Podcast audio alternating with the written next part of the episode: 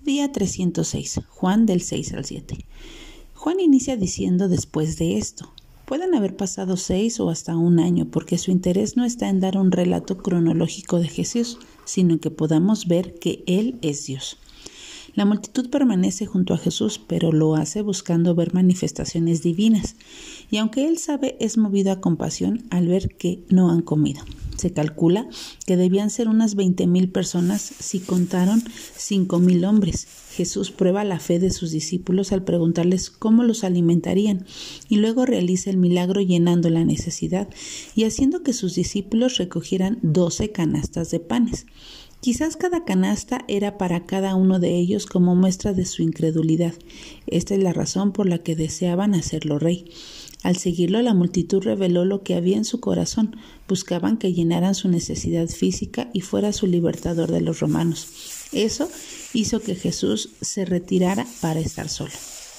Llegado el atardecer, los discípulos subieron a una barca hacia Capernaum y Jesús no fue con ellos, como solía hacerlo.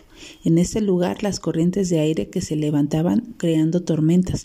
ellos tenían horas remando en la oscuridad sin haber avanzado por las olas y el viento, y sabían que de antemano lo que ellos iban a pasar, pero les envía al atardecer y, él permanece y entonces cuando el agua se encrespó y la barca parecía perecer, Jesús llegó a ellos caminando sobre el mar.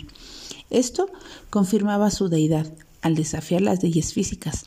Los demás evangelios relatan el pánico que sintieron ellos en la barca y al ver que Jesús gritaban aterrados pensaban que era un fantasma. Esto nos muestra que en ese momento todavía su fe no era firme. Al llegar a la orilla, Jesús reveló que Él es el pan de vida, no uno que, perece, sino aquel que da vida eterna, el que es el verdadero pan del cielo. Y les dijo, trabajad no por la comida que perece, sino por la comida que a vida eterna permanece, la cual el Hijo del Hombre os dará, porque a esta señaló Dios el Padre. Este pan no era como el maná que comieron sus padres, que solo quitaba el hambre. Él daba la vida eterna, y esto molestó en gran manera a los israelitas. Unos siete meses después, cuando se celebró la fiesta de los tabernáculos, sus hermanos se aparecen buscando ver por ellos las señales que Jesús hacía, o quizás uniéndose a la multitud que deseaba hacerlo libertador de su pueblo. Pero sea una cosa u otra, ellos no creyeron en él hasta después de su, resurrección.